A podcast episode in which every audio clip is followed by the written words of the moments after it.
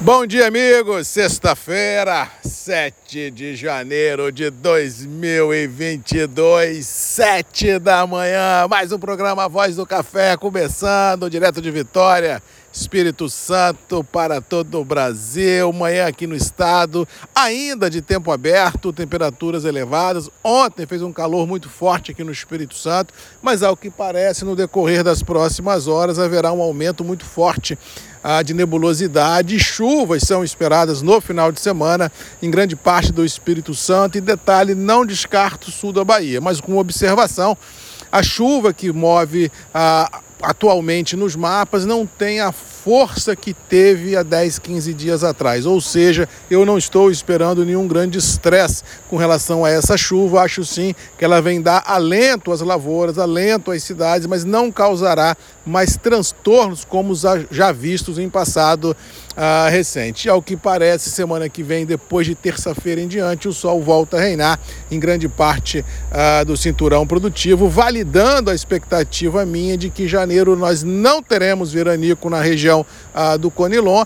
Teremos sim um verão tranquilo de chuvas ocasionais, temperaturas amenas, típica do verão. E na região do Arábica, eu acredito que a gente vai ter um verão de chuvas acima da média, principalmente ali no sul de Minas, Triângulo, São Paulo. Ali eu acho que a gente pode ter um pouco mais de chuva do que está sendo esperado tradicionalmente, mas valendo a observação que falo aqui diariamente, chuva em dezembro e em janeiro não resolve os problemas já contratados para 22 elas dão realmente uma vida interessante às lavouras, vislumbrando o outro ciclo produtivo, mas não o atual, que já está contratado, já é problema, e isso validará com certeza um novo ciclo à frente de preços para cima, tanto no contexto internacional quanto no contexto interno, mesmo porque temos um dólar em viés de alta que ajuda, facilita, que sustenta essa trajetória altista ah, dos preços internos do café. A semana foi marcada por uma lentidão muito grande, muitos operadores ainda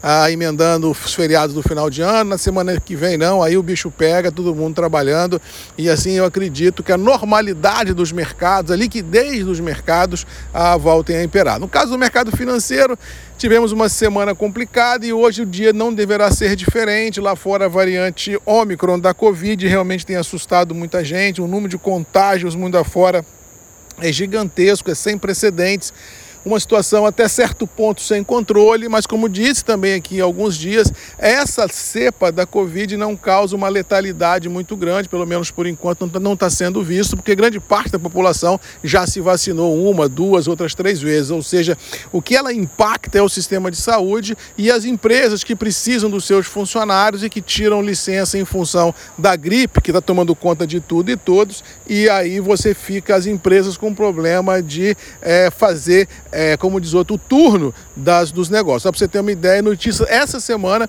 ah, no Brasil, da Companhia Azul, de a linhas aéreas, com problema também para escalar a tripulação, ou seja, piloto, copiloto e tripulação a bordo, porque muita gente é gripada sem conseguir escalar a tripulação, muitos aviões no chão, deixando esse início de ano meio estressado ah, nessa questão aí da Covid, nessa questão da Omicron, nessa questão das empresas com dificuldade de escalar. Inclusive até alguns alguns restaurantes na Europa estão com problemas também de ter funcionários para abrir o restaurante. Olha que loucura que a gente vive e bem ou mal quem é funcionário que tem carteira assinada ou que tem um vínculo ah, com a empresa se gripou é 10 dias em casa e aí, como diz o outro, daquela bicicletada na economia como um todo deixa todo mundo estressado. Nos Estados Unidos temos a possibilidade real de aumento de taxa de juros ainda no primeiro trimestre de 22. Se isso realmente vier a ser confirmado, é uma pedra no sapato do mercado financeiro que vivem desses capitais voláteis mundo afora, porque a grande maioria destes irão migrar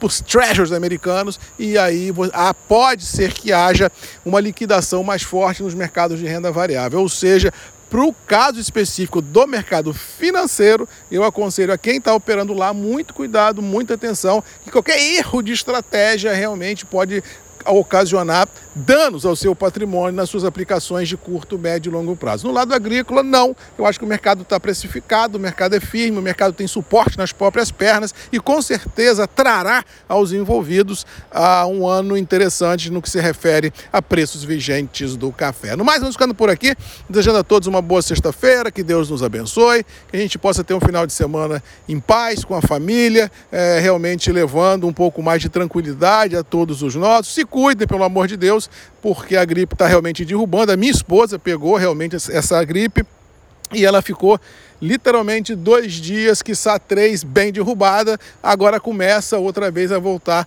para sua normalidade, mas é um sintoma gripal muito forte, com febre. Mas fizemos o teste, não era Covid, é realmente essa variante da H3N2. Mas assim, as primeiras 24, 72 horas é bem complicado. Aí depois, como diz o outro, a coisa dá uma amenizada. E o MM é tão bruto que eu com a minha esposa, não peguei. Ou seja, a voz do café está aqui para o que der e vier, levando a você, meu querido amigo desse Brasil verde e amarelo, informações todos os dias às sete da manhã comigo aqui. No mais, um abraço, bom final de semana, que Deus nos abençoe e até segunda, sete da manhã, Marcos Magalhães e você tem um encontro marcado aqui nos grupos e redes MM, ponto de encontro do agro verde e amarelo desse Brasil tão bonito. Beijo, um abraço e até segunda. Tchau!